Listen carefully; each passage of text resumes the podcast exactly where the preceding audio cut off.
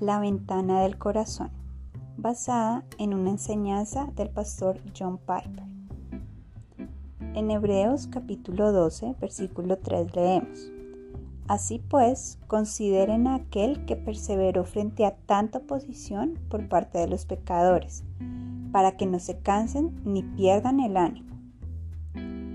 Una de las capacidades más notables de la mente humana es la capacidad de poner la atención en lo que ésta escoja.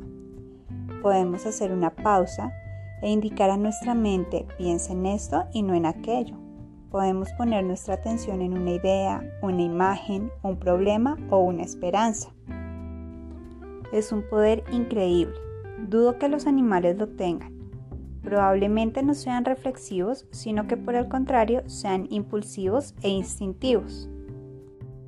En la batalla contra el pecado, ¿hemos descuidado esta poderosa arma de nuestro arsenal? La Biblia nos llama una y otra vez a usar este magnífico regalo. Vamos a sacarlo, pulirlo y ponerlo en uso. Por ejemplo, Pablo nos dice en la carta a los Romanos capítulo 8 versículos 5 y 6 lo siguiente.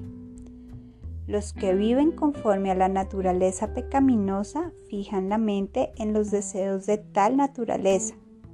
En cambio, los que viven conforme al Espíritu fijan la mente en los deseos del Espíritu. La mentalidad pecaminosa es muerte, mientras que la mentalidad que proviene del espíritu es vida y paz. Es impresionante. Donde pongamos la mente determina si es cuestión de vida o de muerte. Hoy en día nos hemos vuelto muy pasivas en la búsqueda de la integridad, el cambio y la paz.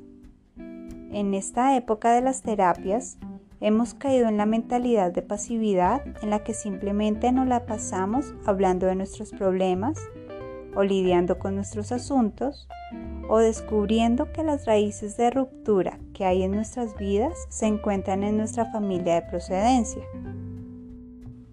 Sin embargo, en el Nuevo Testamento vemos un enfoque hacia el cambio que es mucho más agresivo y no es pasivo específicamente fijar la mente, como nos exhorta Pablo en Colosenses capítulo 3, versículo 2.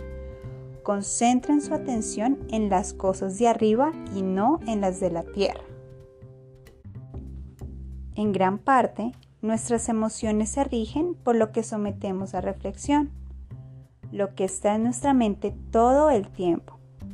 Por ejemplo, Jesús nos dijo que venciéramos la ansiedad meditando en Lucas 12, del 24 al 27, Él nos dice, consideren a los cuervos o consideren a los lirios.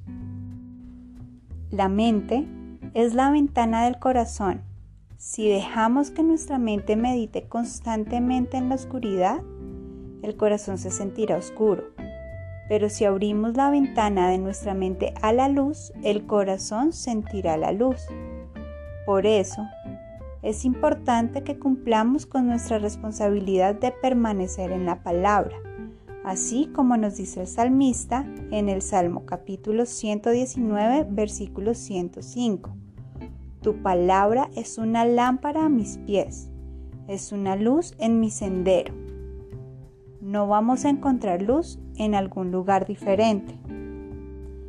Esta gran capacidad que tiene nuestra mente para enfocarse y reflexionar es por sobre todas las cosas para que consideremos a Jesús en todo momento.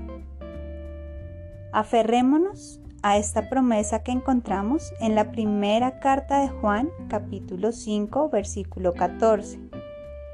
Esta es la confianza que tenemos al acercarnos a Dios, que si pedimos conforme a su voluntad, Él nos oye. Y su voluntad es que nuestra mente esté en las cosas de arriba. Dios las bendiga.